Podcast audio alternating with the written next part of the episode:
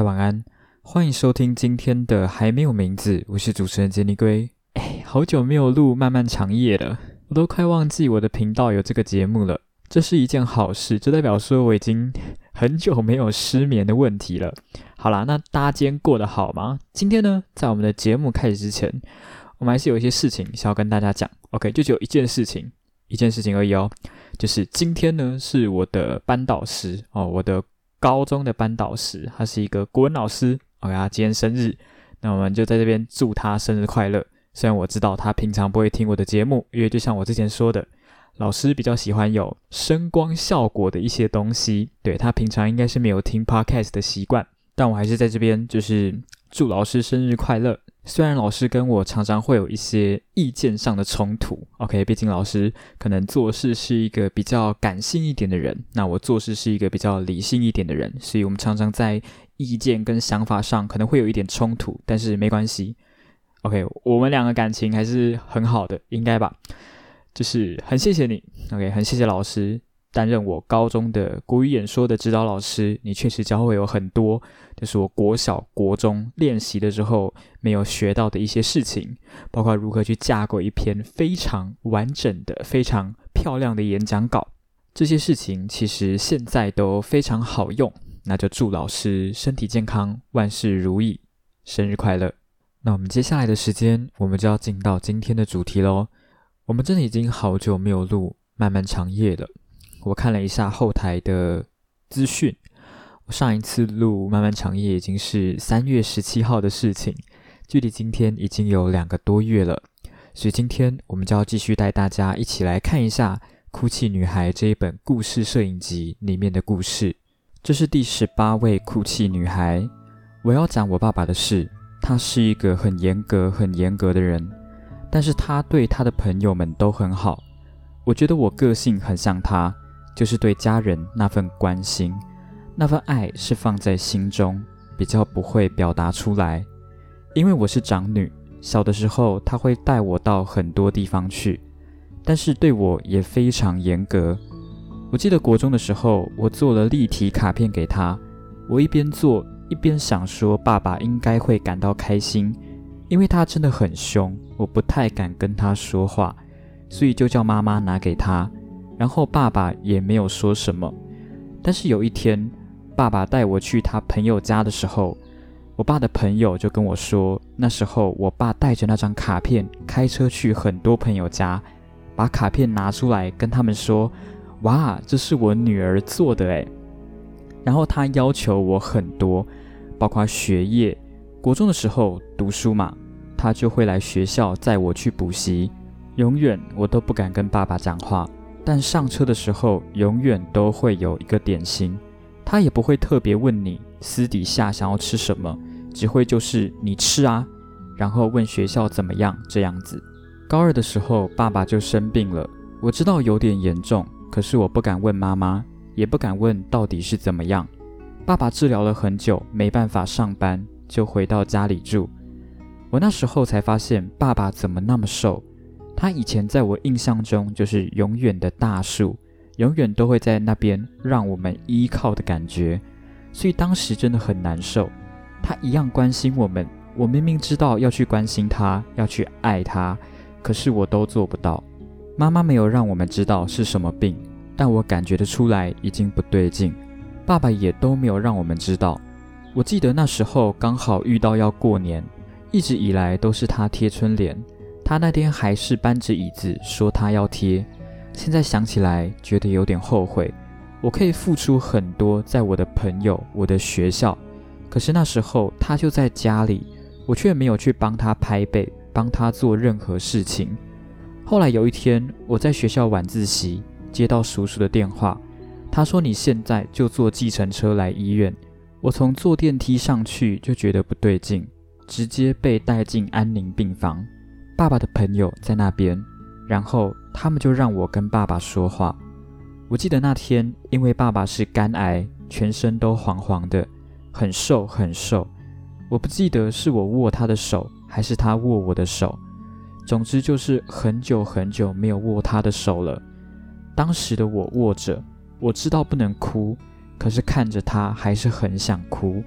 然后我的朋友就问说：“那接下来高三啦，要读哪里？”我就说：“我想要申请运动的科系。”其实，在那之前，家人就知道。可是爸爸就透过妈妈来跟我说，他觉得是不是不应该选这个？那时心里也很赌气，就觉得为什么我不能选我自己想要的东西？但是那一天，当我爸爸的朋友说你应该可以读更好的时候，我记得爸爸就握着我的手说：“没关系，你想要做的话，我女儿一定都做得到。”我那时准备要推甄。我就跟她说，我一定会申请得上，我要拿到很好的成绩，我要办一场男女最好的毕业典礼，我想要让她骄傲。隔天，我就从安宁病房坐车到北部面试，在车上的时候，我心里很慌很慌，想着爸爸会不会在我回来之前就走了，但是又觉得我一定要做到，就在完全不知道自己有没有准备的状况下去面试了。因为我很慌张，连自我介绍都没有讲好，坐在我前面的老师就叫我冷静一点，我才好一点，把它讲完。在我面试完回来之后没有几天，那天晚上我不知道我是有什么问题，亲戚都坚持我们小孩要在医院，我竟然还当场说我不能再请假了。爸爸应该也希望我们不要这样，我们应该要回去上课，我应该要去做该做的事情。爸爸才会开心。那时候居然还在说这种傻话。那天晚上我就回家了，但是半夜的时候，妈妈打电话给我，很冷静地跟我说：“爸爸什么时候走了？你跟弟弟把东西拿一拿来医院。”我过了很久很久都没有意识到爸爸真的走了。妈妈很勇敢，她跟我说：“夫妻真的是相欠债，我爸爸欠的比较少。”所以他现在已经还完，去享福了。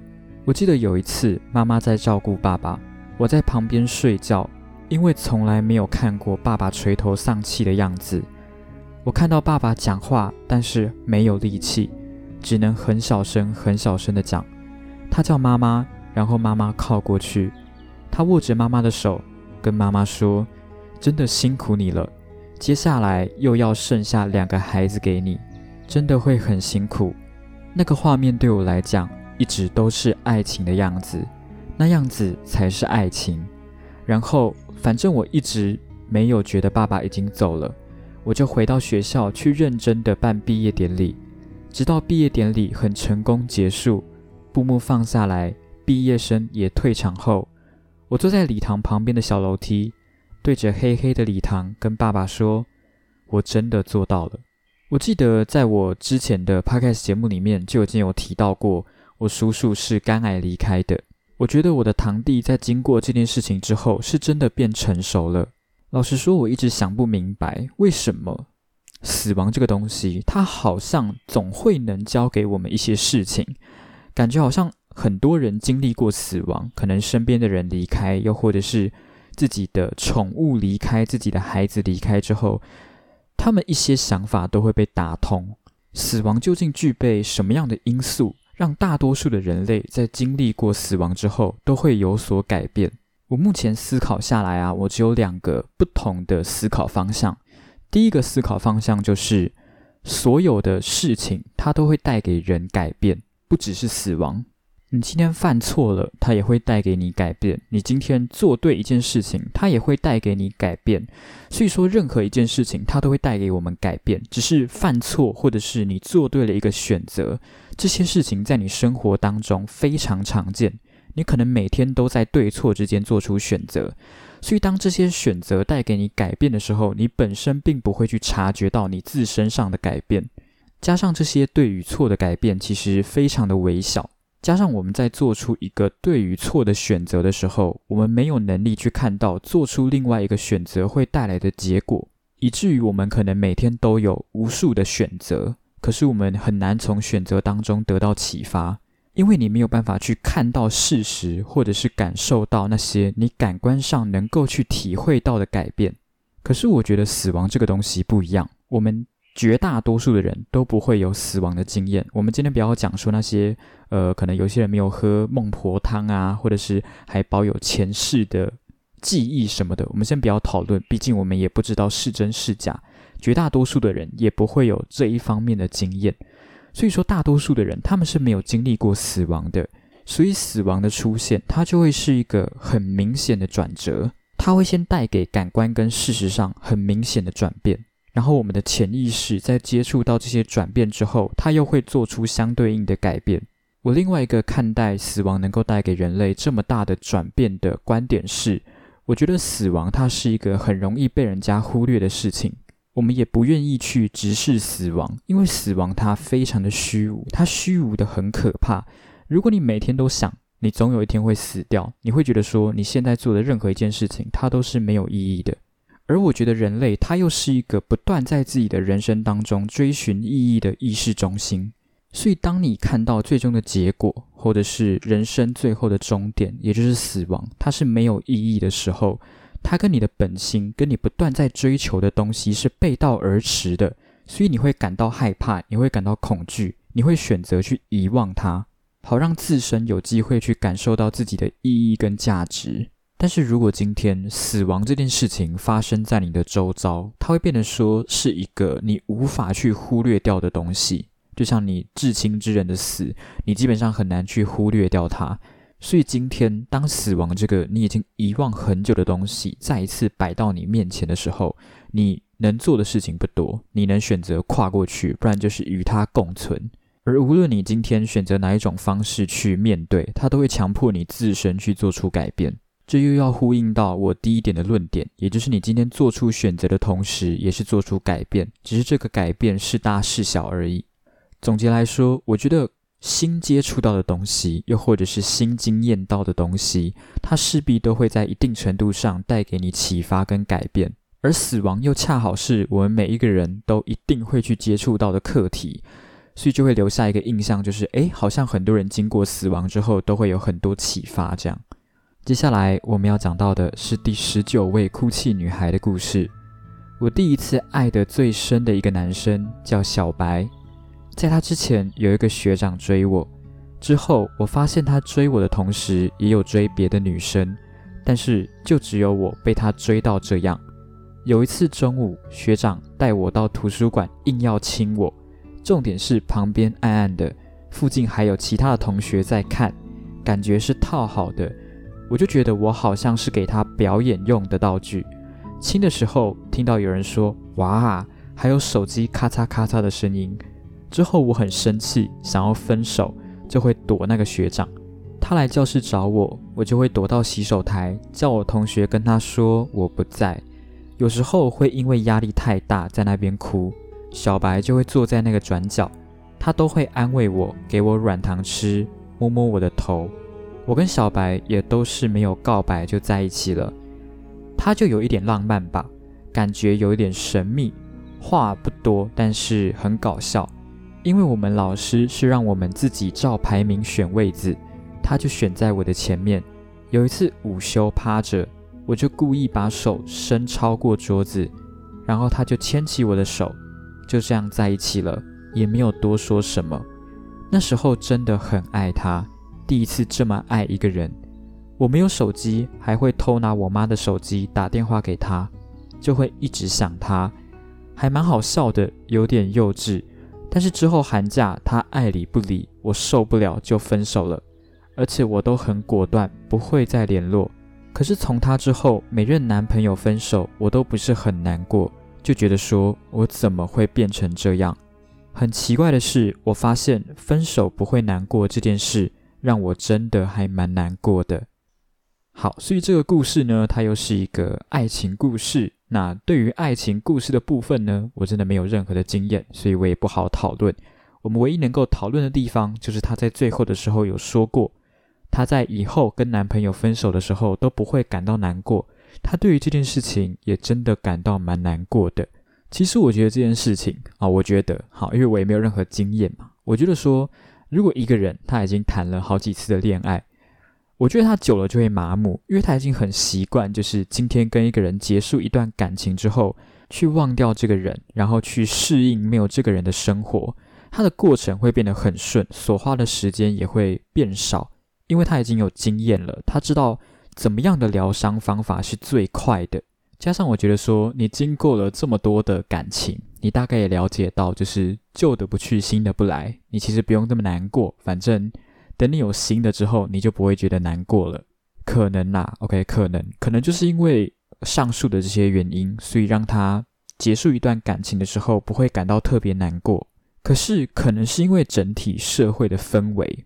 好像就是塑造出一种，就是你结束一段感情，你失恋了，你要感到难过，你要跑去酒吧，然后借酒消愁之类的这些想法跟这些概念，会告诉你自己，就是你在潜意识里会告诉你自己说，诶，你应该要表现出难过的样子才对。这种情况就很像是，我举一个例子，就像法律白话文运动前几期的 podcast 节目里面就有提到一个主题。就是说，诶，现在这个社会的整体氛围，好像还是比较偏向于说女生要喂母乳。那如果今天女生不喂母乳，好像是与社会为敌，可能就是不对的。OK，所以我觉得会在这件事情上面感到难过，有一部分的原因，可能是因为你违背了某些期待。这个期待不一定只是指社会期待哦，可能还包括你个人的期待。可是我个人觉得啊，其实每一个人对于感情的接收跟传递其实都不太一样。有些人对于分手这件事情，他们就是可以把它看得很淡、很轻松，就是可能会想说，诶，两个人可能相处不好，有没有不和啊？分手很正常啊。又或者是会想说，诶，一定有更适合我的人之类的。所以我其实觉得。我没有办法从一个人分手会不会感到难过去判断这一个人他对于情感是不是忠诚的。毕竟有聚就有散嘛，对不对？你如果没有做好散的准备，你就不要去跟人家谈恋爱。虽然说，即使你已经做好心理准备，OK，但是最终分手了，你还是会感到难过。这也没有什么好奇怪的。毕竟就像我刚刚说的，每一个人去接收跟表达还有传递感情的方式本来就不一样。那我最后还是想要说一下，无论你在一段感情里面，你感受到的是什么样的情绪，无论你是开心还是愤怒还是悲伤，它都是这一段感情的其中一个部分，你是没有办法单独把它们区隔开来的。所以说，我们对于爱情的想象也不能只是停留在它美好的那一部分。就像我们今天第一则哭泣女孩的故事，她就有讲到说，她觉得那种。爸爸已经快要离开了，然后跟妈妈讲说：“真的辛苦你了，接下来又有两个孩子要给你照顾，真的会很辛苦。”他觉得那个画面对他来说是一个爱情该有的样子。这个画面里面可能包含着什么？可能包含着那种无可奈何的悲伤，也有可能带着那种依依不舍的感觉，也有可能带有一点点怨天尤人的愤怒。正是有怒跟哀，才让爱情看起来更真实。我想说的是，我们常常会把爱情的喜怒哀乐四个不同的情绪分开来看，我们会觉得他们四个是由不同的独立事件所引发出来的情绪。但我们换个方向去看，或许喜跟乐也有可能是从怒跟哀所转变而来。我们也可以由另外一句话去看：没有悲伤，何来欢喜？如果不能哭泣，那笑容也就没有意义。今天的节目差不多到这边就结束了。希望今天的节目有带给你一个好的心情，有带给你一个好的夜晚。喜欢我的 podcast 节目的话，记得去订阅我的 podcast 频道，并且多多帮我分享。要开启小铃铛，才会在我节目更新的第一时间接到通知。我们在未来的节目里不见不散。